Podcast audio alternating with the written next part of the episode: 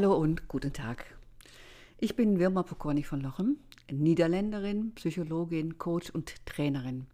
Und in diesem Podcast berichte ich regelmäßig über Beziehungen. Beziehungen, die wir im Leben alle haben und die so ungeheuerlich wichtig sind.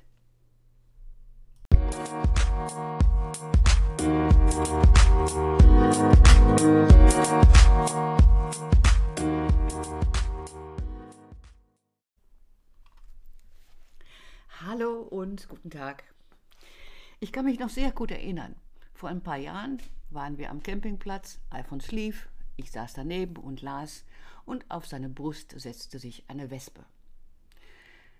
Ich nahm eine Zeitung und versuchte diese Wespe wirklich sehr sanft dazu zu bewegen, dass sie meinen Mann verließ, aber anstattdessen kriegte sie nicht die Kurve und flog mich an.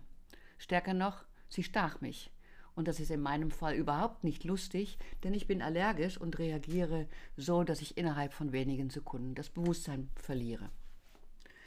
Was dann passiert, ist, dass meine geliebten Menschen um mich herum einen Krankenwagen rufen, ich da rein transportiert wird, ich irgendwie welche Mittel in die Venen gespritzt bekomme und irgendwann mal wieder aufwache. Ihr könnt euch vorstellen, wie beruhigend es ist, wenn man in diesem Fall in vertrauenswürdige Augen guckt. Ich werde das so schnell nicht mehr vergessen. Also habe ich mich auf den Weg gemacht nach einer Frau oder einem Mann, aber in diesem Fall habe ich eine Frau gefunden, die diesen Krankenwagen fährt und jeden Tag aufs Neue sich einsetzt für die Gesundheit und das Leben wildfremder Menschen zum Teil. Ich kann mich noch sehr gut an die Fahrt erinnern und ich bin gespannt, was sie eigentlich mit diesen Geschichten in ihrem Kopf macht und wie es ihr gelingt, gute Beziehungen unter diesen besonderen Bedingungen zu gestalten. Also freut euch mit, mit mir auf eine wirklich energische junge Frau, die ihren Beruf zu ihrer Berufung gemacht hat. Viel Spaß mit Tanja Haberstein. Ja, herzlich willkommen, Frau Haberstein, in unserem äh, in unserem Podcast. Aber ich werde dann gleich auch mal verraten, wir sind längst beim Du. Also deswegen sage ich da gerne, liebe Tanja, vielen Dank, dass du die Zeit nimmst, für uns in diesem Podcast zu sprechen über Beziehungen. Und bei dir interessiert mich natürlich ganz viel an Beziehungen, denn dein Leben ist, glaube ich, Beziehungen mit einem Beruf im Rettungsdienst. Frag, die erste Frage, die mir so einfällt, ist, wieso bist du überhaupt zum Rettungsdienst gekommen? Da wird man morgens wach und sagt, ah, ich will in den Rettungsdienst oder träumt man als kleines Mädchen schon davon? Was war es bei dir? Also bei mir war es, glaube ich, ähm, so ein bisschen der Traum vom Medizinstudium schon, als ich klein war. Und ähm, ich bin dann ähm, nach der Schule nicht in so, habe keinen Studienplatz bekommen, bin da eben nicht, nicht reingerutscht und habe dann gedacht, gut, ich muss, ähm, ja, ich, ich möchte aber irgendwas machen und ich möchte aktiver Menschen arbeiten und habe dann ein Jahr in der Flüchtlingshilfe gearbeitet, 2015. Und ähm, ja, habe dann gemerkt, dass mir dieser Umgang mit den Menschen einfach viel Spaß macht und ähm, ich den sehr wertvoll finde und habe dann gedacht, gut, dann schiebe ich das Studium noch mal ein bisschen hinaus und ähm, ja, gehe dann in den Rettungsdienst. Ähm, dadurch, dass ich eben in der Flüchtlingshilfe gearbeitet habe, habe ich da schon Kontakt zu der Firma gehabt und ähm, ja, es hat dann funktioniert und mittlerweile muss ich sagen, bin ich von dem Medizinstudium auch weg und äh, habe, glaube ich, meinen Beruf gefunden. Ach, das klingt sehr schön. Jetzt muss man dazu sagen, ähm, man hört es sicherlich auch in deiner Stimme, du wärst ja durchaus vom Alter her noch in einem Alter, dass du nochmal mit einem solchen Studium anfangen könntest. Ja, sicherlich. Ich meine, ein also so ein Medizinstudium kann man ja grundsätzlich auch noch anfangen, wenn man, wenn man deutlich älter ist als ich, jetzt mit Mitte 20. Ja. Ähm, aber ich habe eben gemerkt, dass, dass der Beruf des Arztes nicht mehr das ist, was mich erfüllen würde. Und ähm, deswegen bin ich tatsächlich von der Idee, ein Medizinstudium nochmal zu beginnen, tatsächlich weggekommen. Kannst du mir erzählen, was, was der Unterschied für dich ausmacht, der Beruf des Arztes versus Rettungsdienst? Ich glaube, im Rettungsdienst hat man mehr, ähm, mehr Kurzweiligkeit. Man hat, man hat viele neue Eindrücke, viele Einsätze hintereinander, wo man ganz andere Situationen erlebt, immer ganz anders auf Leute eingeht.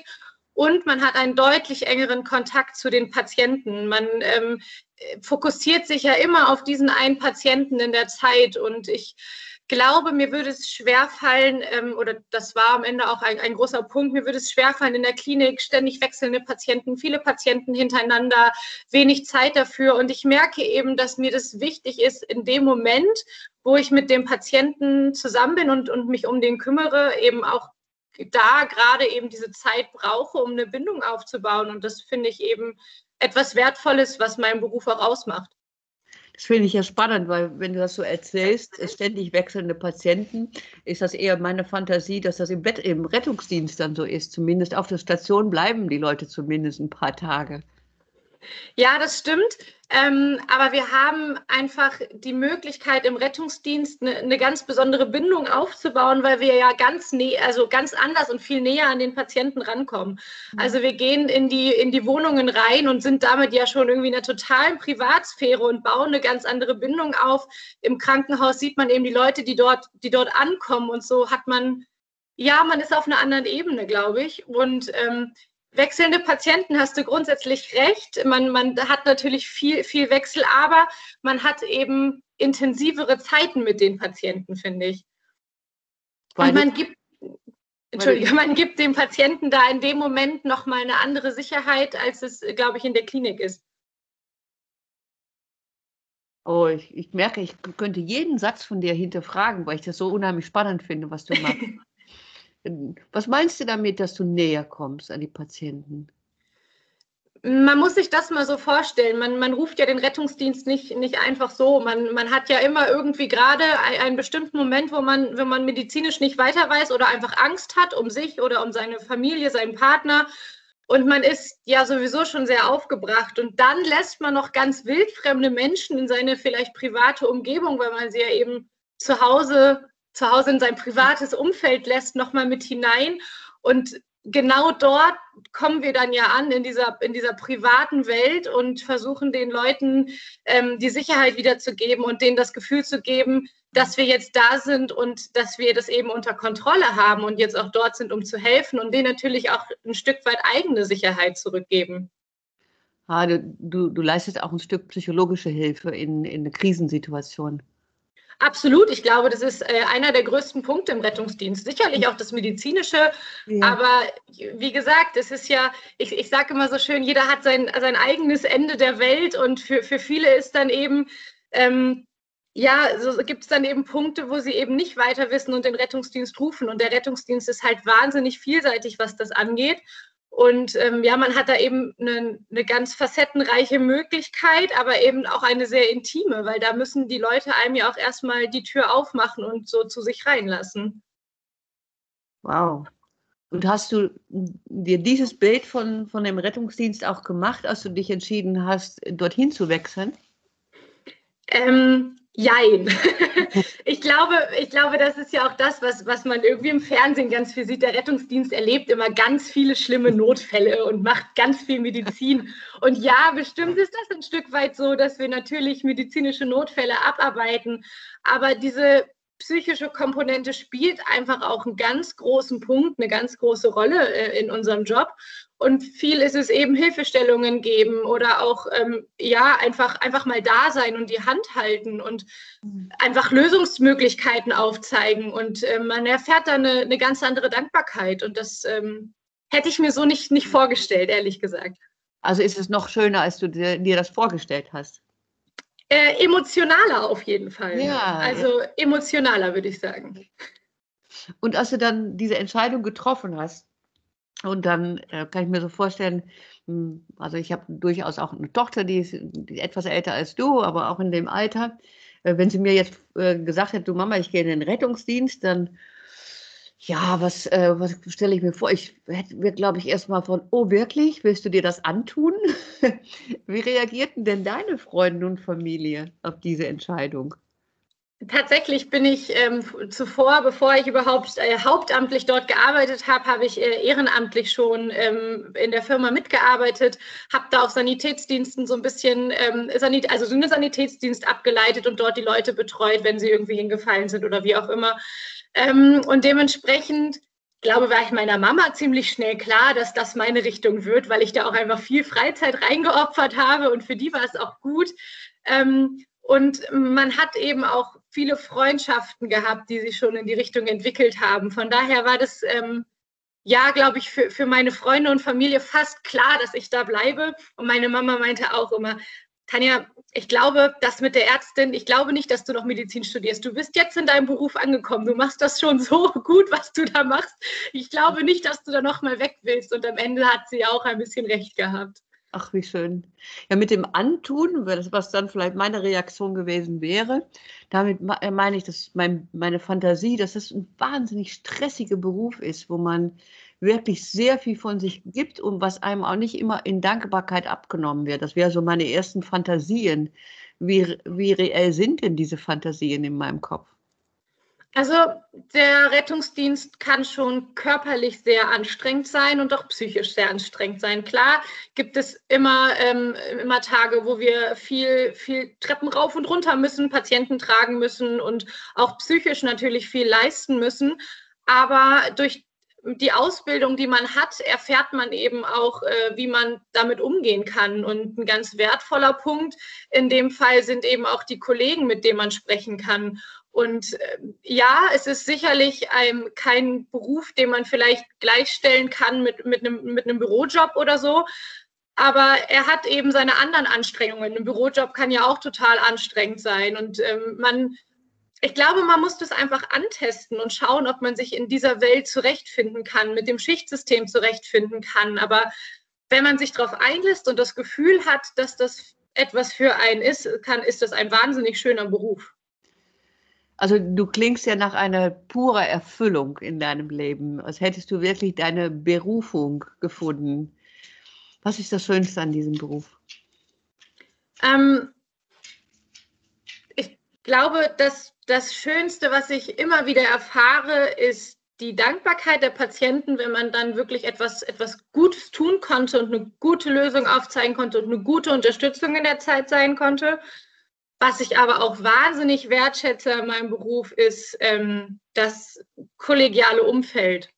Die Kollegen, mit denen ich zusammenarbeite, sind, sind fast Freunde geworden oder eigentlich, eigentlich kann man sagen, sind Freunde geworden, weil man ähm, vieles miteinander erlebt und am Ende ja über viele Dinge spricht und äh, das, das finde ich unglaublich wertvoll, solche Leute an seiner Seite zu haben, die auch in jeder Situation irgendwie einem beistehen können.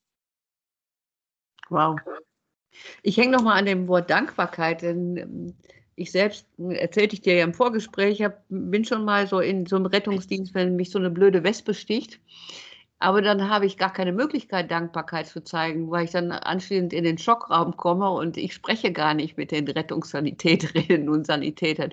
Und ich kann mir vorstellen, wenn man äh, ansonsten auch in dem Rettungswagen ist, dann ja, dann ist man so auch doch sehr mit sich beschäftigt. Über welchen Kanal empfängst du denn die Dankbarkeit, wenn es ja nicht über die, den Kanal der Angehörigen ist? Häufig erlebt man das, dass man hinkommt und es ist eine sehr aufgeregte Stimmung. Alle sind ganz nervös und durcheinander. Und irgendwann kommt dann der Punkt, wo, wo dann auch der Patient merkt, okay, jetzt kann ich ein bisschen runterfahren. Mhm. Und dann erklärt man dem so ein bisschen, was passiert und ähm, plötzlich merkt man, dass da so eine, so eine Grundstimmung herrscht. Und ich glaube, es ist einfach das Gefühl, dass man mitbekommt, dass der Patient hat jetzt sich geöffnet und ist jetzt angekommen und ich habe jetzt etwas dafür getan, dass es ihm besser geht. Mhm. Ich glaube, das ist ein ganz großer Punkt. Und äh, häufig tatsächlich kommt es auch mal vor, dass dann noch mal jemand einen Brief schreibt oder Ach. eine Karte schickt und wir haben auch schon Kuchen äh, auf die Arbeit gebracht bekommen als Dankeschön. Oder man sieht sich drei Stunden später nochmal in der Notaufnahme. Klar muss das manchmal sacken, aber mhm. es kommt auch immer wieder vor, dass da nochmal jemand ja, hinkommt und sagt, hey, vielen Dank, dass ihr da wart, das war mir eine große Stütze. Wie toll. Ja, dann kann ich gut verstehen, dass das eine große Erfüllung ist. Du erzähltest ja schon, deine Kollegen sind eigentlich Freunde geworden. Hast du überhaupt Freunde jenseits diesen Kollegenkreises? Ja, tatsächlich habe ich auch Freunde jenseits des äh, Kollegenkreises. Ähm, Man muss aber tatsächlich dazu sagen, dass ganz viele enge Freundschaften eben im Kollegenkreis sind. Ähm, und mit denen kann man sicherlich gut über die Dinge sprechen, die auf der Arbeit passieren und die auch irgendwie einem Alltag so belasten. Es gibt aber auch Freunde, mit denen, bei, da, bei denen bin ich froh, dass es eben sich nicht immer nur um die Arbeit drehen muss, wo wir auch einfach mal, wo nochmal ein ganz anderes Verständnis von, von meinem Job herrscht und wo man eben auch ähm, ja nochmal anders Dinge beleuchten kann, weil man eben nicht häufig in solchen Situationen ist. Und das ähm, schätze ich auch manchmal sehr, wenn ich dann einfach nochmal einen Austausch von der anderen Seite bekomme und nochmal so ein anderes Licht drauf geworfen wird. Wie häufig ist denn dein Beruf Thema im Freundeskreis, die keine, äh, keine Kollegen sind? Ich glaube gar nicht so sehr. Also wenn man es anspricht, sicherlich und sagt, Mensch, ich habe da was auf dem Herzen, magst du dir das mal anhören? Dann habe ich nie erlebt, dass jemand gesagt hat, oh Gott, nee, das, das mag ich jetzt nicht hören. Aber ähm, ich, man hat ja auch andere Themen, worüber man sprechen kann. Und ich muss jetzt tatsächlich auch sagen, für mich ist es gar nicht so wichtig, immer über meinen Beruf zu sprechen, weil wenn ich Feierabend mache, habe ich auch Feierabend und dann ist auch einfach irgendwann mal gut mit Arbeit. Ähm, also wenn man das nicht kann, dann, dann kann man diesen Beruf auch nicht, nicht machen, wenn man das immer alles mit heimnimmt. Deswegen würde ich sagen, so mit Freunden abseits vom Rettungsdienst kann ich mich ganz wunderbar auch über ganz andere Sachen unterhalten. Ich dachte so, ich hatte äh, vor einiger Zeit habe ich einen Podcast aufgenommen mit einem Bestatter, vielleicht hast du das gehört. Und äh, der erzählte, dass er auch wieder Willen häufig Thema ist in, de, in dem Bekanntenkreis, weil es dann doch so ein so ein, so ein Thema ist, was man, worüber man nicht so gerne spricht, Tod und Bestattung, und dass man da dann die Gelegenheit nutzt, ihn dann mal danach zu fragen. Und wie ich ihn verstanden habe, nimmt das manchmal zu viel Raum in seinem, äh, in seinem Freundeskreis. Ich selbst kenne das, glaube ich, auch als Psychologin, ähm, dass man schnell dann äh, ja zu den Ehebeziehungen oder sowas in Anspruch genommen wird, was ich natürlich gerne mache. Aber ähm, ich sage mal böse, mit zunehmendem Alkoholgehalt in, in den, in, an großen Feiern wird man immer, steht auf meine Stirn Psychologin geschrieben. Kennst du solche Sachen nicht oder wie, wie sieht das bei dir aus? Also ich, ich kenne schon Anrufe wie, Mensch, Tanja, ich habe jetzt hier so ein Kratzen im Hals und irgendwie tut mir der Arm weh, was mache ich denn jetzt? Oder ähm, ja, ich ähm, weiß nicht, ich, ich bin umgeknickt und mein, mein Knöchel ist irgendwie dick, was, was tue ich? Also sowas kenne ich tatsächlich auch, keine Frage. Aber der, also so, mir ist es eben auch, auch wichtig, dass ich meinen Beruf Beruf sein lassen kann. Ja. Und klar beantworte ich gerne Fragen, weil ich glaube, dass, dass viele Fragen auch immer dazu da sind, ähm, weil, weil das, ja, dieses Thema Rettungsdienst eben häufig von, einer, von nur einer Seite gezeigt wird, eben von der medizinischen, aber gar nicht so, dass es eben nicht 100 Prozent nur medizinische Arbeit ist, sondern eben auch ganz viel vielleicht mal den älteren Herrschaften aufhelfen oder ähm, ja, ein, Kind aus dem Kindergarten äh, in die Klinik fahren, weil es sich den Kopf gestoßen hat oder so. Das ist, sind halt Dinge, die nicht so beleuchtet werden. Und wenn man das so ein bisschen aufklärt, dann wird, glaube ich, auch deutlich, was am Ende eigentlich den Rettungsdienst ausmacht. Schön. Du lebst in einer Beziehung. Bist du verheiratet oder liiert? Wie weiß ich eigentlich gar nicht, wie, es, wie der offizielle Stand ist. Nee, verheiratet sind wir nicht, aber auch schon das ein oder andere Jahr zusammen. Also wir Super. kennen uns schon gut. Super. Und als du äh, ihn kennenlerntest, warst du da schon beim Rettungsdienst? Nee, wir haben uns in der Flüchtlingshilfe tatsächlich kennengelernt. Da haben wir zusammen gearbeitet und er hat dann quasi meinen Werdegang in den Rettungsdienst mitbekommen. Man muss aber dazu sagen, er ist selber auch aus dem Rettungsdienst. Also er hat äh, auch eine Ausbildung durchlaufen. Deswegen konnte er, glaube ich, ähm, ja, viele Sachen gut verstehen. Und manchmal bin ich auch sehr, sehr dankbar auf der einen Seite, dass ich nach Hause kommen kann und vielleicht noch mal zwei, drei Sachen loswerden kann und da auf ja ein ähnliches Verständnis treffe. Und manchmal würde ich mir wünschen, er hätte gar keine Ahnung davon und würde einfach nur sagen, komm, ist dann auch mal gut und nicht noch zehn Dinge hinterfragen. Aber ähm, ja, das ist ja doch, das ist manchmal schon so, so ein kleiner Zwiespalt, wo ich auch sage, auch vielleicht ist jetzt auch gerade gut, wenn einfach Feierabend ist. Und wie geht ihr damit um? Ja, total gut. Also wir können, ich, ich sage dann manchmal auch, auch irgendwie ist mir jetzt auch gerade nicht so nach, wie war dein Tag? Ähm, war alles gut, es geht mir gut, aber jetzt äh, will ich Abendessen oder so. Ähm, und häufig habe ich ja tatsächlich auch sehr lange Dienste, dass ich dann erst in der Nacht heimkomme und dann ähm, fragt man am Morgen mal, und wie war es gestern? Und dann sage ich, ja, alles prima und dann ist gut. Und, ja. und wenn, wenn dann doch mal was ist, weiß ich aber auch, da ist immer ein offenes Ohr. Hast du einen Tipp, wie man ähm, eine Beziehung so gestalten kann, dass, dass das in der Balance bleibt? Die, gerade wenn man gemeinsam auch den gleichen Job hat, aber dass, ein, dass der Beruf einen angemessenen Platz in der Beziehung hat. Ich würde sagen, Akzeptanz ist total wichtig. Die Akzeptanz, ähm, dass der, das Gegenüber vielleicht einfach nicht mehr sprechen möchte, mhm. ähm, aber auch die Akzeptanz, dass vielleicht in dem Moment mehr, mehr raus muss, was einen belastet. Und das kann man ja auch mal ganz weg vom Rettungsdienst nehmen. Ich glaube, das ist in jeder Hinsicht wichtig, dass man, ähm, wenn man heimkommt, zum einen die Möglichkeit hat, einfach zur Ruhe zu kommen, mhm. aber eben auch die Möglichkeit hat, darüber zu sprechen und dass der Partner das einfach so akzeptiert, wie es kommt. Und dafür muss, der, muss an der anderen Seite auch jemand sein, der dann auch seine Bedürfnisse und seine Grenzen auch benennen kann. Ja, absolut, absolut. Und dann nicht widerwillig über den Tag erzählt, obwohl einem da eigentlich nicht mehr nach zumute ist. Ja, oder so dieses Nachbohren oder so, das, das ähm, merke ich selber bei mir, das hilft mir überhaupt nicht. Ne? Wenn man dann noch dreimal nachfragt, und wie war es denn dann und was habt ihr dann? Und dann merke ich irgendwie auch, so, jetzt ist der Punkt, ich meine, in meiner Partnerschaft geht das ganz wunderbar, aber wenn man abends mit Freunden zusammensitzt und die holen dann nochmal so aus und denkt man so, nee, das ist gerade irgendwie okay, dass es jetzt einfach auch, äh, ja, abgeschlossen ist und wir mhm. jetzt hier sitzen und, äh, weiß ich nicht, ein Feierabendbierchen trinken oder was auch immer. Von den anderen Freunden ist das, wo, wo kommt das her, glaubst du, glaubst du, warum bohren die danach? Ich glaube, es ist ein, ein bisschen Faszination an dem Beruf. Ähm, vor allem, wenn man Fernsehen schaut oder so. Ne? Ich, ich meinte ja eben schon, das wird immer so wahnsinnig groß dargestellt. Und ähm, ja, äh, äh, ich, ich glaube, sicherlich ist es auch ein sehr interessanter Beruf. Was, was erlebt man am Tag? Was sieht man am Tag? Ähm, wie, wie ist es denn wirklich mit Blaulicht durch die Stadt zu fahren oder so?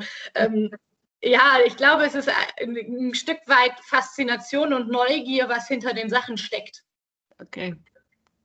Ja, nicht umsonst habe ich dich auch gefragt, ob du für den Podcast bereit bist zu erzählen. Du hast über Beziehungen gesprochen. Sind dir eigentlich Beziehungen bekannt, die im Rettungswagen entstanden sind, äh, sei es äh, unter den Rettungssanitätern, aber vielleicht auch sogar mit Patienten? Also ich persönlich habe tatsächlich irgendwie nicht zu einem Patienten oder so ähm, so, so eine richtige, also so eine freundschaftliche Beziehung aufgebaut. Aber man baut natürlich zu jedem Patienten, den man irgendwie im Rettungswagen hat, je nachdem wie lang halt auch, eine intensivere oder nicht so intensive Beziehung auf. Also wenn man da, ich hatte neulich eine total liebe alte Dame im Auto, die ist gestürzt und es hat total lang gedauert, bis wir sie dann aus ihrer Wohnung raustragen konnten, weil das so eine Wendeltreppe gab und so weiter. Und wir sind so schön ins Gespräch gekommen und sie erzählte mir, wie sie immer auf den Brocken gelaufen ist, früher von verschiedensten Punkten. Und ich meinte, Mensch, wie schön. Und ich habe das auch schon gemacht. Und man kam so ins Gespräch und die hat ganz viel von früher erzählt und von ihrer Kindheit und Jugend. Und dann werden natürlich Beziehungen deutlich intensiver, wenn man so miteinander spricht. Ähm, aber das kommt natürlich auch immer aufs Gegenüber an, auf wie, inwieweit lässt man sich jetzt in dem Moment darauf ein und häufig ist es natürlich auch so, dass wir die Leute versuchen, so ein bisschen mit einem Gespräch auch einfach von dem momentanen Leid abzulenken, von Schmerzen abzulenken, von Aufregung abzulenken. Und ja, da wird dann eine Beziehung einfach mal für einen kurzen Moment intensiver oder nicht.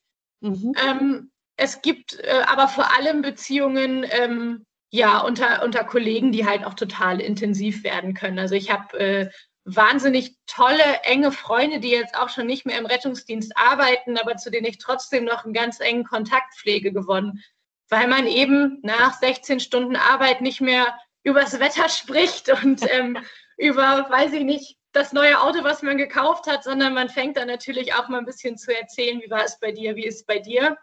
Und vor allem auch um Einsätze zu verarbeiten. Also wenn wir irgendwas fahren, was uns vielleicht an unsere familiären Situationen erinnert.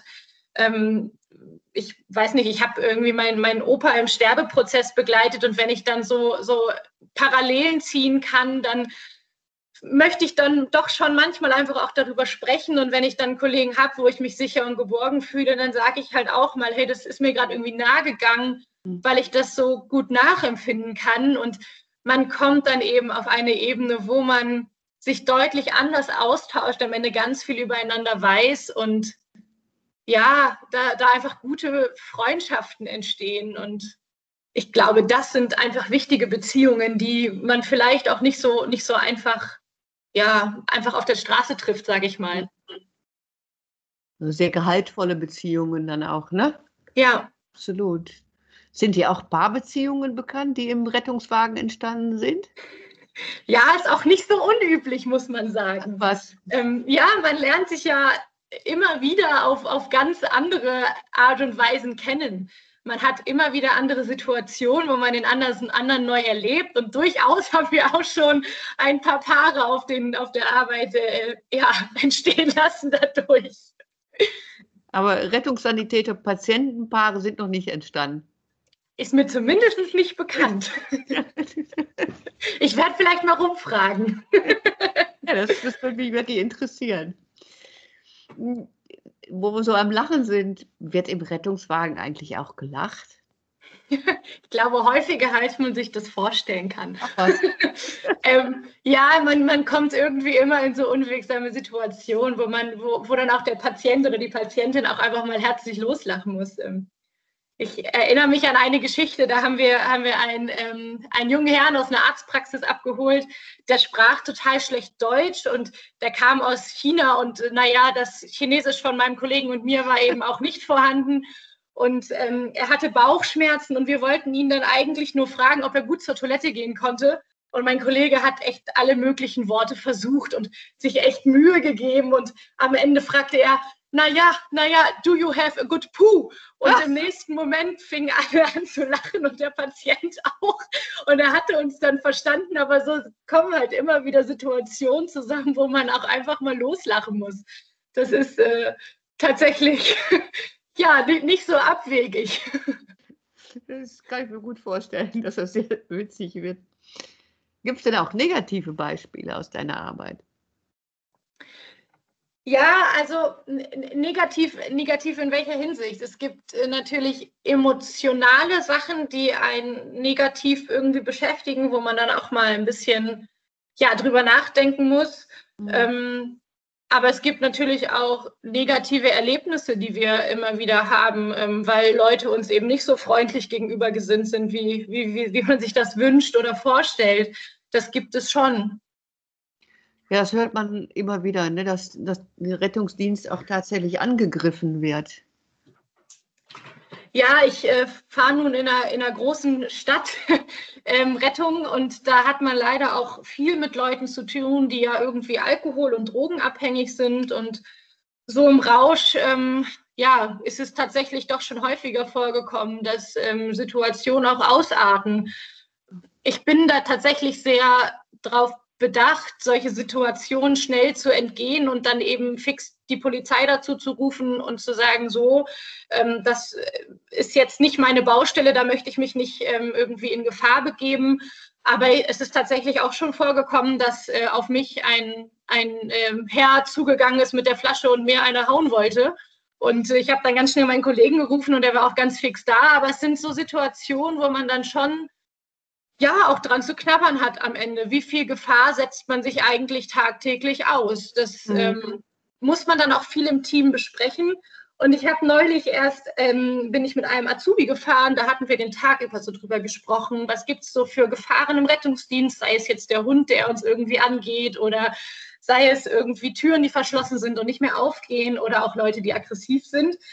Und am Abend äh, gingen wir in eine Wohnung, ähm, wo, wo ein Herr ähm, der hatte Probleme mit dem Blutdruck, war alles ganz entspannt. Wir haben nett mit dem gesessen und haben gequatscht. Äh, und ich hatte mich dann, ich hatte gesagt, okay, ich setze mich in die Küche und schreibe schon mal ein Protokoll, dann ist alles in Ordnung. Und setzte mich so in die Küche und auf dem Küchentisch lag ein Revolver. Und oh. der war auseinandergebaut und, und alles war gut. Und dann, dann holte ich auch so meinen Azubi dazu und sagte, schau mal.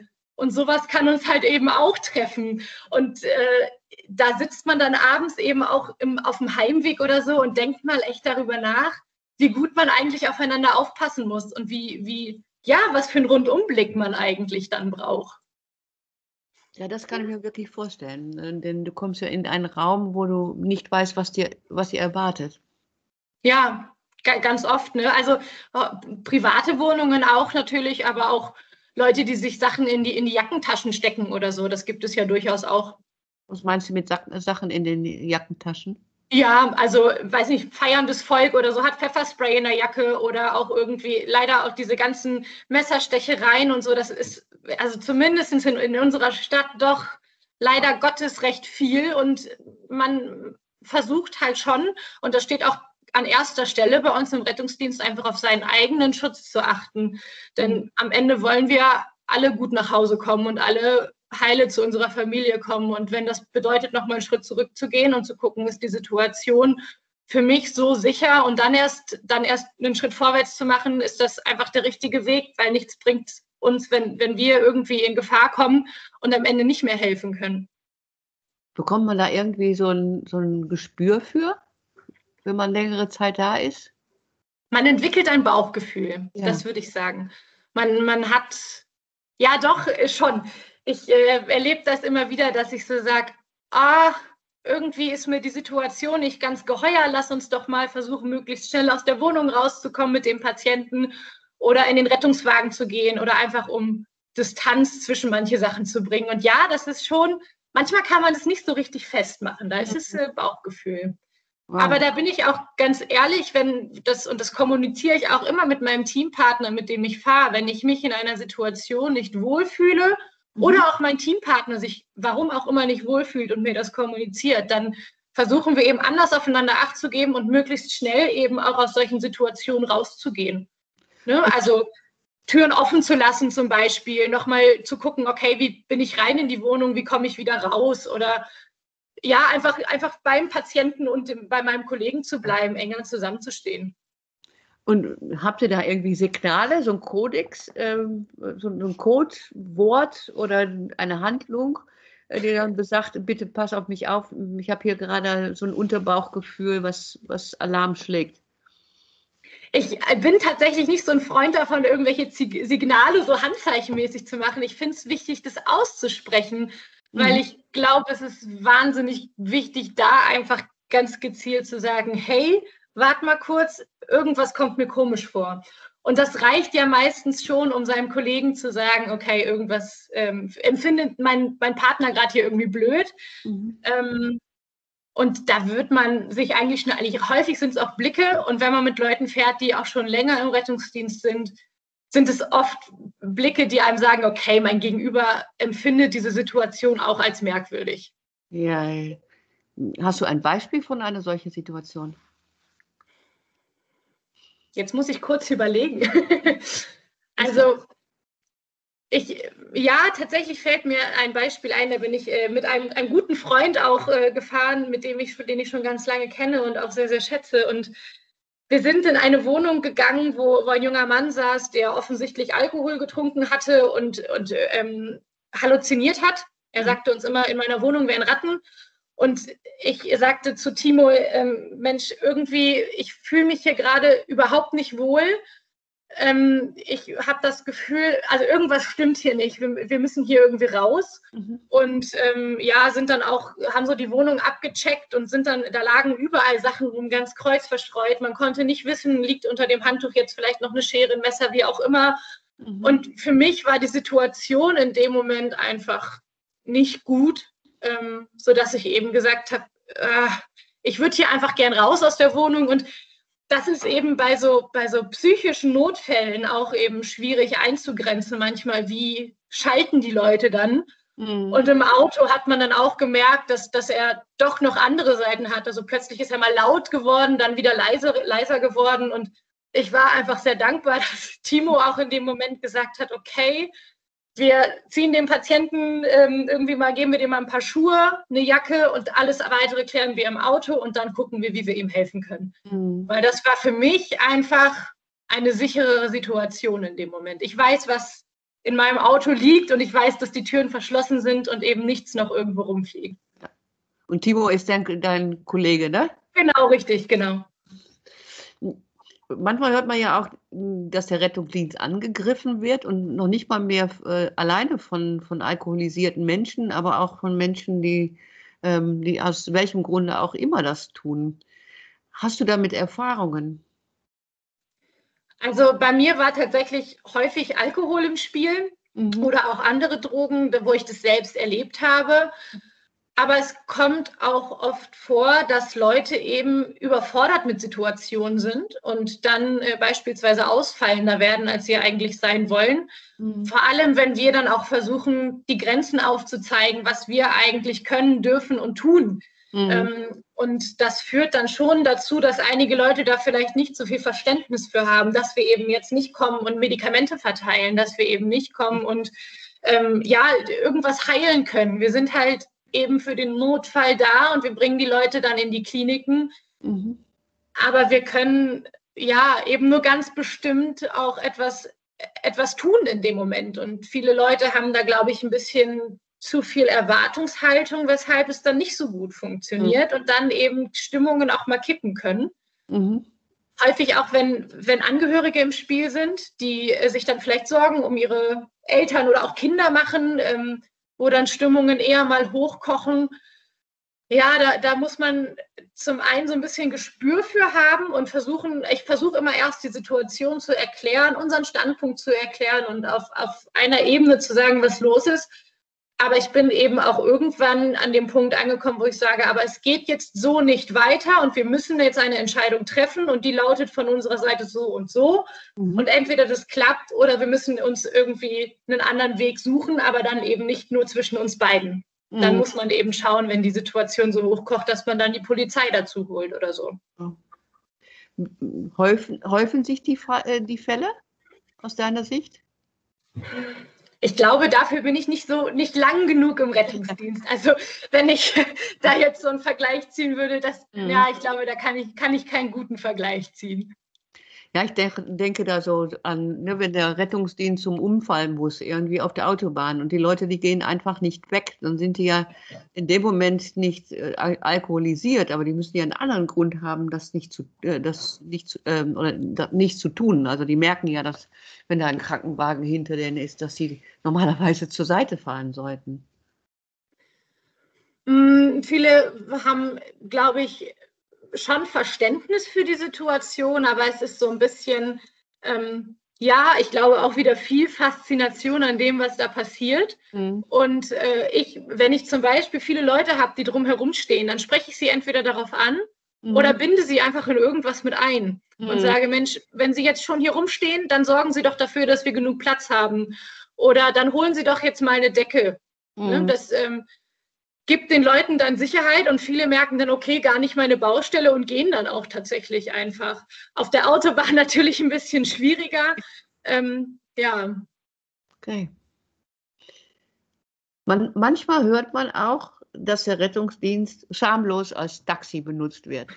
Als ich das das erste Mal hörte, dann habe ich gedacht, das kann ja wohl nicht sein, weil bei mir ist es so, der Kopf muss wirklich unter dem Arm sein, bevor ich den Rettungsdienst anrufe. Ist das wirklich so? Wer macht das? Und wie geht ihr damit um?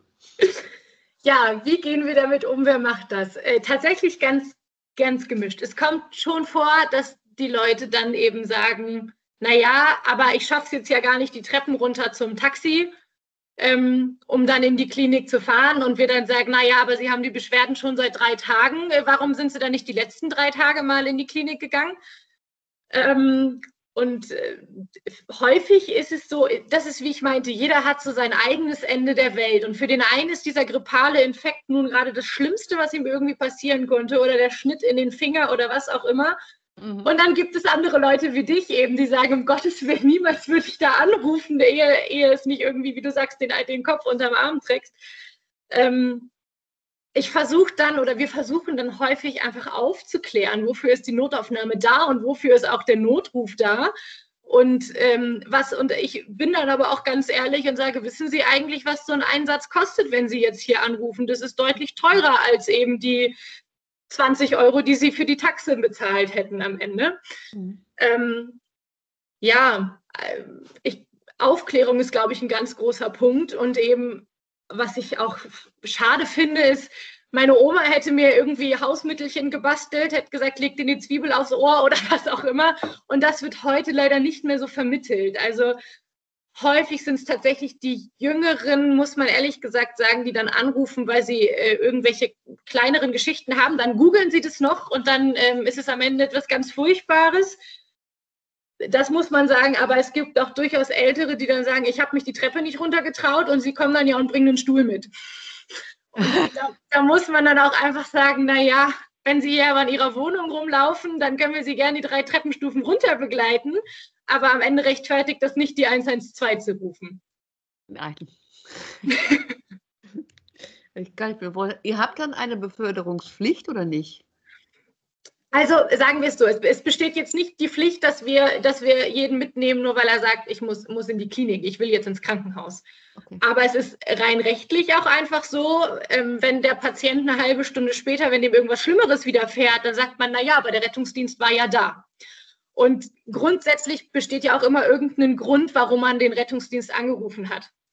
Ähm, und wenn man im Gespräch eben nicht klären kann, wie jetzt da weiter verfahren wird, sei es mit einem kassenärztlichen Notdienst oder ähm, ja, man fährt mal zur Apotheke oder so, sondern man hat eben einfach Angst und man kann dem Patienten die Angst in dem Moment auch nicht nehmen, dann äh, nimmt man den halt eben mit. Mhm. Also ich meine, es ist ja auch einfach unser Job, die Leute ins Krankenhaus zu fahren und das ist ja auch wichtig und richtig. Ähm, aber wenn man dann eben merkt, okay, vielleicht braucht er auch nicht in die Klinik, sondern der braucht mal irgendwie eine gescheite Hühnersuppe und einen Tee und dann ins Bett, dann soll, muss man den Leuten halt auch erklären, dass man sich mit einer Grippe nicht noch irgendwie fünf, sechs Stunden in die Notaufnahme setzen muss. Das macht es halt nicht besser. Ja. So. Ich versuche halt ganz viel auf der Aufklärungsebene zu machen und in der Regel sind die Leute dann auch dankbar und gibt tatsächlich einige, die dann sagen, oh Gott, Entschuldigung, dass wir Sie angerufen haben, wir wussten nicht weiter. Na, dann bin ich auch der, nicht der Letzte, der irgendwie schimpfen würde, sondern dann sage ich eben, es ist ja in Ordnung, dass Sie angerufen haben, wenn es für Sie gerade so wenn Sie das so empfunden haben, fürs nächste Mal wissen Sie, wie Sie vor, vorgehen können. Und ja, dann, dann kann man da eigentlich auch immer einen guten Punkt finden. Du sagtest so schön, jeder hat ein anderes Ende der Welt. Ja. Kannst du uns einen Tipp geben, ab wann ruft man den Notarzt oder den, den Rettungswagen? Ein, ein bisschen schwierig zu sagen, weil es so unfassbar viele äh, Notrufe gibt natürlich oder Notfälle gibt. Ähm, ganz klassisch, wenn man das, wenn man Angst davor hat, einen Herzinfarkt zu haben, wenn man Druck auf der Brust hat und äh, Kopfschmerzen und äh, ich weiß nicht und, und, nichts mehr sehen kann oder die eine Seite halt nicht funktioniert und man eben vielleicht einen Schlaganfall vermutet, dann um Gottes Willen immer die 112 wählen. Lieber wir kommen einmal zu viel. Also das ist ja überhaupt nicht das Problem. Äh, man sollte sich vielleicht überlegen, ob man anruft, weil man sich ihren Finger geschnitten hat und nun eben eine Schnittwunde hat ähm, oder ja, eben auch mit, seit zwei Tagen mit Grippe im Bett liegt. Da mhm. sollte man sich vielleicht überlegen, ob es jetzt Sinn macht, auch, dass wir kommen. Das mhm. ist so, man, man, muss ja auch mal einfach überlegen, was können wir machen. Na, wir können halt auch nicht viel machen, außer sagen, kommen Sie, wir fahren Sie ins Krankenhaus, wir überprüfen Ihre ja, ihre, ihren Blutdruck, ihren Blutzucker, was auch immer und gucken, ob ihr Herz ordentlich schlägt, aber mehr können wir ja in dem Moment auch nicht machen. Und dann ist eben so die Frage, viele wollen ja gar nicht in die Klinik. Sie rufen dann an und sagen, ja, aber ins Krankenhaus möchte ich nicht. Und dann muss man halt einfach auch sagen, man kann ja mal in sich hineinhören, ob es vielleicht auch der Hausarzt tut oder der kassenärztliche Notdienst oder so. Und ich glaube, dann findet man einen guten Weg für sich selbst. Das sind dann mit dem Fingerschneiden sind dann eher die leichten Fälle, ne? genau. Aber meine Frage nochmal, wie gehst du denn mit den schweren Fällen um? Und was sind für dich überhaupt schwere Fälle? Ja, schwere Fälle sind, glaube ich, eher Sachen, die mich emotional belasten. Ähm, ich glaube jetzt, so, so, ein, so ein kaputter Finger oder eine kaputte Hand oder so, die gehört für mich zum Berufsalltag und damit beschäftige ich mich und da weiß ich, was ich tue und dann ist es gut. Ähm, aber es gab durchaus auch schon Einsätze, die mich emotional belastet haben. Wir haben ähm, vielleicht ein Beispiel, wir haben eine, ähm, eine recht junge Frau in der Nacht ähm, wiederbelebt. Das äh, hat leider nicht funktioniert. Und ähm, diese Reanimationssituation, eben diese Wiederbelebung, war für mich am Ende mein Job. Das war für mich mein Job, das habe ich gemacht und ich, mir ist ganz klar und ganz bewusst, dass wir an einigen Situationen einfach nichts ändern können und dass wir nicht eben jedes Leben retten können. Und wir haben eben auch alles getan und, und, und alles versucht und es war eben leider nicht möglich. Und ähm, am Ende war das eine recht große Familie und ähm, die, die waren alle sehr, sehr arg am Trauern, als wir denen das gesagt hatten. Und ähm, ich habe dann eben gesehen, dass da noch drei recht junge Kinder rumlaufen. Und die eine war drei, die andere irgendwie fünf und, und die größere war acht. Und die hat sich dann zu ihrer Familie gesetzt. Aber die beiden Kleinen wurden so ein bisschen ins Kinderzimmer abgeschoben. Mhm. Und ich habe irgendwie für mich gemerkt, ich kann jetzt hier gerade nicht gehen, ohne mit diesen Kindern vorher noch einmal gesprochen zu haben. Ich wollte die nicht in dieser Situation so stehen lassen und war mir auch gar nicht sicher, ob sie eigentlich mitbekommen haben, was gerade passiert ist. Mhm. Und habe mich dann mit den Kleinen eben hingesetzt und hatte gesagt, wir brauchen hier noch eine Notfallseelsorge. Die, die wurde dann auch bestellt und es dauert eben ein kleines bisschen, bis die ankommt. Und ich habe mich eben mit diesen Kids hingesetzt und ihnen ein Buch vorgelesen. Und äh, die eine fragte dann eben, was, was ist denn jetzt mit meiner Mama? Mhm. Und dann musste ich diesen Kindern halt eben erzählen, dass Mama verstorben ist. Und ähm, ja, das war etwas, was mich nachhaltig emotional noch belastet hat. Ähm, in dem Moment war es okay, in dem Moment konnte ich das den Kindern erklären. Ich habe dann das ähm, anhand des Buches, da ging es um Schmetterlinge, habe ich denen dann erklärt, dass Mama jetzt eben verstorben ist und jetzt wie ein Schmetterling eben nicht mehr hier, ne, wie als Raupe, sondern jetzt woanders als schöner Schmetterling und, und wie auch immer. In dem Moment ist man, funktioniert man dann ja. ja. Und ähm, ja, habe dann die Kinder an, an den, an den Notfallseelsorger übergeben und äh, bin dann raus und habe so gemerkt, wie das nochmal über mich einprasselte. Ja. Und dachte so, pff, das, das musst du gerade mal sacken lassen. Und dann liefen auch so ein paar Tränen. Und dann habe ich auch mit meiner Kollegin gesprochen und ähm, die hatte die Situation nicht ganz mitbekommen, weil wir eben auch noch einen Praktikanten auf dem Auto hatten. Für den war das auch sein erstes Erlebnis. Und die hat sich den dann geschnappt und mit dem gesprochen. Und ich bin eben in dieser Familie geblieben. Mhm. Und ich merkte eben, dass mich das überrollt und ähm, brauchte dann äh, eben mal ein paar Minuten für mich und dann eben auch das Gespräch mit meiner Kollegin. Wir sind dann auch mal durchgegangen, hätten wir irgendwas anders machen können, hätten wir noch mal ne, einfach noch mal den Einsatz Revue passieren lassen. Und ja, wir haben dann auch bei uns in, in der Leitstelle, die die Einsätze koordiniert, angerufen und gesagt, ähm, also war, ich glaube, eine Stunde vor Feierabend und haben dann gesagt, so, wir fahren jetzt rein, wir müssen unser Auto auffüllen, aber ähm, wir wollen dann nicht nochmal alarmiert werden. Wir brauchen jetzt Zeit für uns und wir möchten das einfach, ja, Revue passieren lassen und irgendwie, ja, erstmal sacken lassen. Und ja, das hat mich nachhaltig, nachhaltig irgendwie belastet. Da brauchte ich auch, nach der Nachtschicht konnte ich auch nicht ins Bett gehen. Da bin ich tatsächlich erstmal äh, los mit dem Hund irgendwie eine Stunde gelaufen, um nochmal den Kopf frei zu kriegen. Habe dann auch zu Hause mit meinem Partner nochmal drüber gesprochen. Ähm, auch eben, der meinte auch, Mensch, wenn du nochmal mit jemandem Außenstehendes sprechen möchtest, wir haben auch Notfallseelsorge für uns als Helfer. Meinte dann, wenn da was ist, dann, dann sag gerne Bescheid. Und dann meinte ich, nee, jetzt möchte ich erstmal schlafen und gucken, wie es mir dann eben später geht. Und ja, es war noch ein bisschen Gesprächsthema, aber ich habe dann auch recht schnell gemerkt, dass ich in dem Moment meinen Job gemacht habe, so wie ich ihn machen musste und ja, konnte dann damit am Ende gut abschließen weil ich, glaube ich, aber auch gemerkt habe, es ganz wichtig empfunden habe, in dem Moment mit diesen Kindern nochmal zu reden und denen so ein bisschen, ja, diese, diesen Abschied zu geben und habe dann gemerkt, damit kann ich jetzt auch abschließen. Ich habe, wie gesagt, die Mama zwar nicht wiederbeleben können, aber ich habe zumindest nochmal die Möglichkeit gegeben, den Kindern Fragen zu stellen und es denen auch zu, zu sagen und eben nicht äh, die da so im, in dieser Trauer stehen zu lassen. Und ja, dann konnte ich auch damit abschließen. Aber das sind Sachen, die einen dann eben, ja, schon auch ein bisschen, ist etwas, was mir nicht mehr aus dem Kopf geht, muss ich sagen. Klar, das glaube ich gerne. Vor allen Dingen, wenn man sich so reinbringt, wie du das machst. Ne? Du, du, du bringst dich ja mit, mit Verstand, aber auch mit dem dicken Herzen da rein.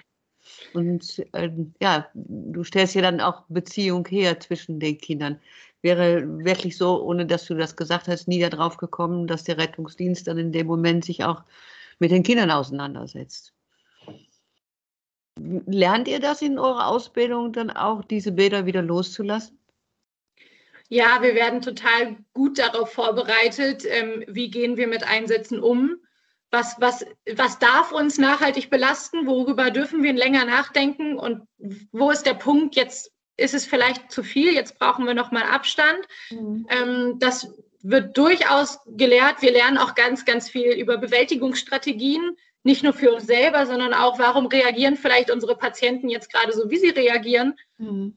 Und ähm, wir lernen auch den Umgang beispielsweise mit, mit kranken Kindern oder auch mit den Angehörigen von Kindern. Und wir sprechen auch über den Umgang von Dementen. Ähm, und man lernt halt sehr facettenreich, auch ein Grund, warum ich den Beruf gewählt habe. Man lernt sehr facettenreich ähm, mit ja, verschiedensten Situationen umzugehen. Mhm. Und ja, dieses Nachgespräch mit den Kollegen ist eben auch unfassbar wertvoll, was man eben auch gleich mitbekommt. Sprecht darüber, macht den Mund auf, wenn euch danach ist. Mhm. Man muss sich nicht irgendwie schlecht fühlen, weil man jetzt gerade das Gefühl hat, die Situation ist zu viel. Und das kriegt man eben in der Ausbildung ja doch gut mitgegeben. Das würde ich schon sagen. Du sagst es vorhin, das war jetzt eine Stunde vor Feierabend. Und das klang jetzt so für mich, naja gut, ähm, es war ja auch nur noch eine Stunde, die ich äh, zu gehen hätte. Was wäre denn passiert, wenn das am Anfang des Tages passiert wäre? Oder am Anfang deiner Schicht? Ja, gute Frage. Also ich glaube, man, man ist ja vor allem nach so einer Nachtschicht sehr, sehr kaputt und müde. Mhm. Da kann man dann noch mal schlechter verarbeiten, weil man ja auch einfach ähm, schon sehr ausgelaugt ist. Aber ich bin ehrlich, auch wenn mir das am Anfang der Schicht passiert und ich hätte gemerkt, ich kann damit gerade nicht weiterfahren, dann ähm, weiß ich, dass alle auf der Wache bei meinen Kollegen gesagt hätten, okay, dann lösen wir euch ab. Das ähm, ist etwas, was total wichtig ist und was man eben auch gleich von Anfang an mitbekommt. Man darf sich nicht schämen, wenn einem irgendwas emotional belastet. Es ist völlig in Ordnung und für jeden darf das ganz anders sein da bringt ja jeder sein eigenes Päckchen mit. Mhm. Und wenn jemand das in dem Moment nicht verarbeiten kann, ist es völlig in Ordnung, einen Schritt zurückzugehen. Es hätte ja auch noch mal ein Risiko für den nächsten Patienten. Ne? Wenn du das nicht verarbeitest, dann ist deine Konzentration auch für den nächsten Patienten eine, eine andere. Absolut. Wobei ich auch sagen muss, wenn man, ähm, wenn du mich fragen würdest, Tanja, was hast du gestern früh gemacht, kann ich dir sagen, ich habe keine Ahnung mehr. Weil wenn ich nach Hause gehe, dann weiß ich nicht mehr, was ich am Morgen gemacht habe. Dann ist das äh, alles ausgelöscht und ich freue mich auf mein Bett. Ähm, und das ist eben wichtig, dass man das lernt, dass man sagen kann, so, mein Beruf fertig, jetzt gehe ich ins Bett und jetzt darf ich schlafen. Und ja, wenn man, wenn man das lernt und wenn man das kann, dann kann man den Beruf machen und dann ist es ein ganz toller Beruf. Aber sobald man merkt, es ist zu viel emotionale Ebene, man nimmt viel zu viel mit nach Hause und man, man nimmt das Leid so auf, dann muss man einfach sagen, ist der Beruf nicht für einen geeignet, weil dann macht er einen kaputt, wenn man das alles zu nah an sich ranlässt. Nun kann ich mir vorstellen, dass man das im Anfang vielleicht gar nicht weiß. Ich denke gerade, vielleicht sind hier junge Menschen, die auch zuhören und sagen, ja, das wäre ja ein toller Beruf. Aber ich weiß ja gar nicht, welche Möglichkeiten habe ich denn, um das für mich zu testen?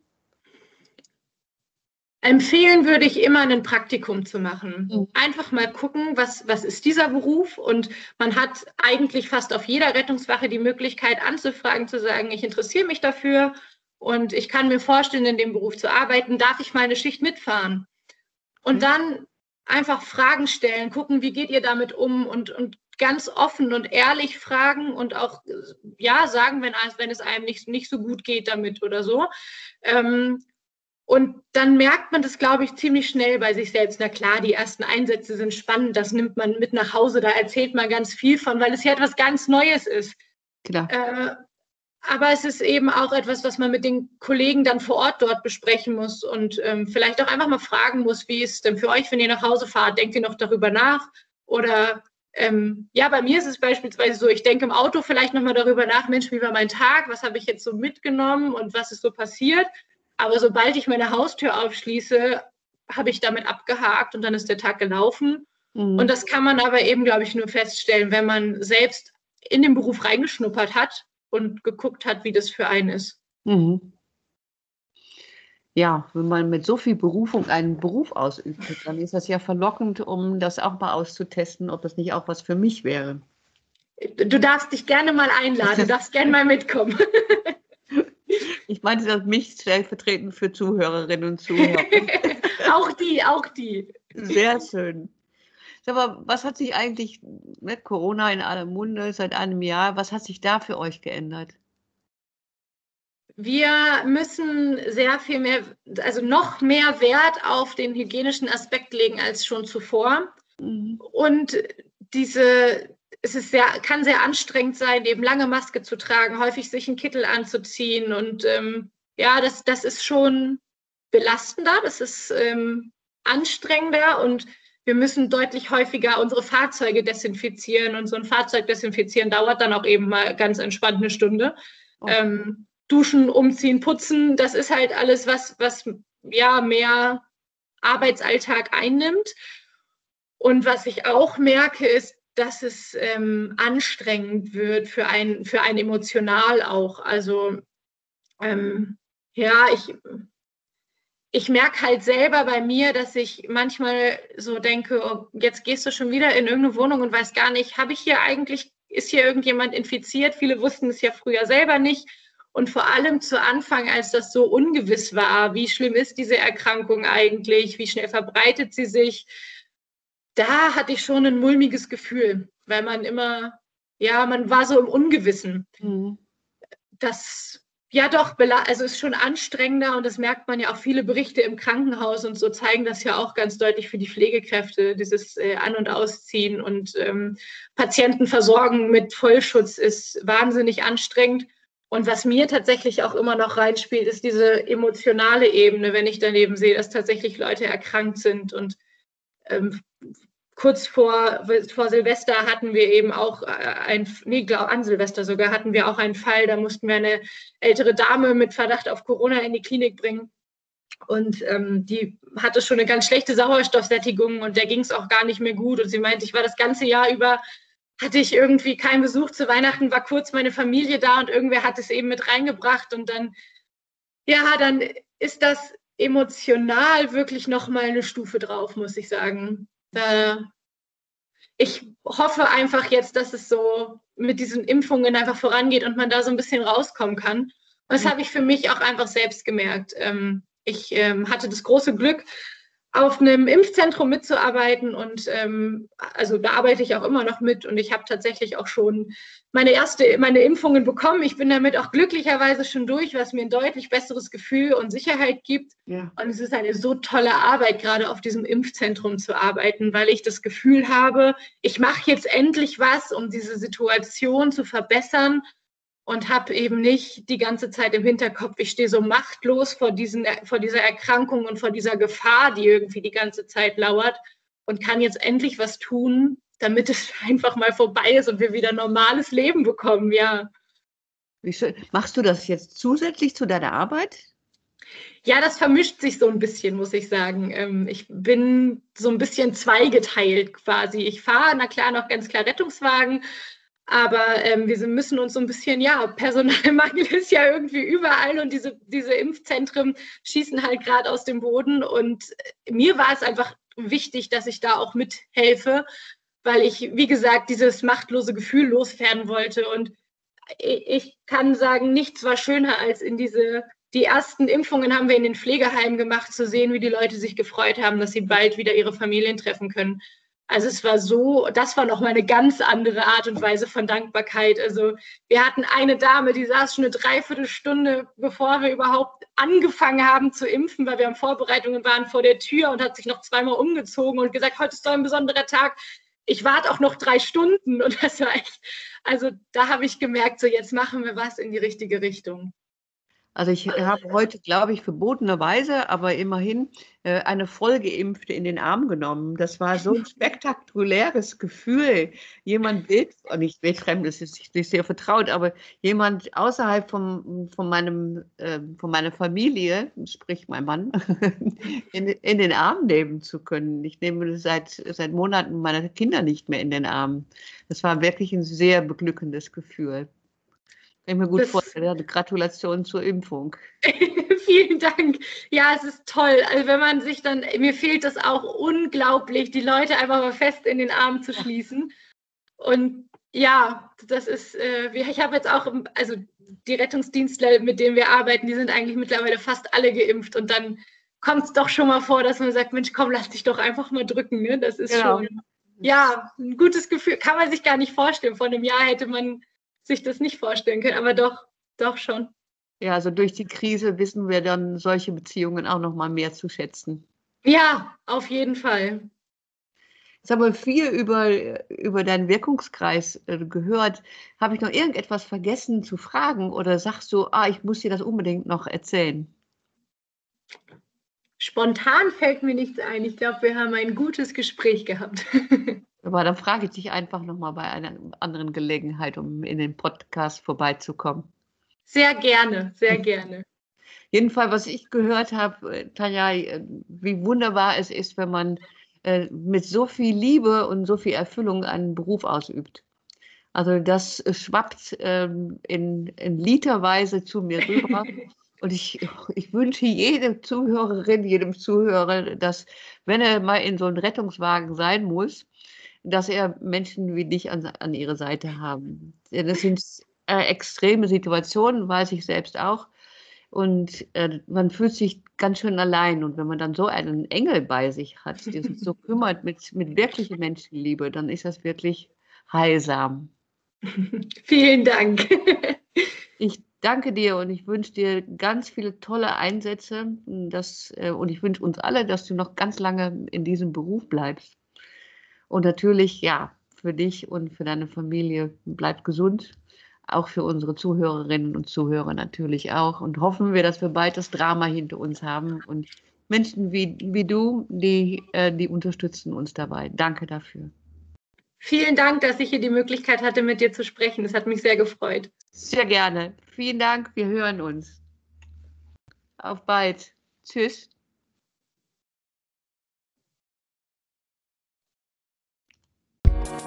We'll be right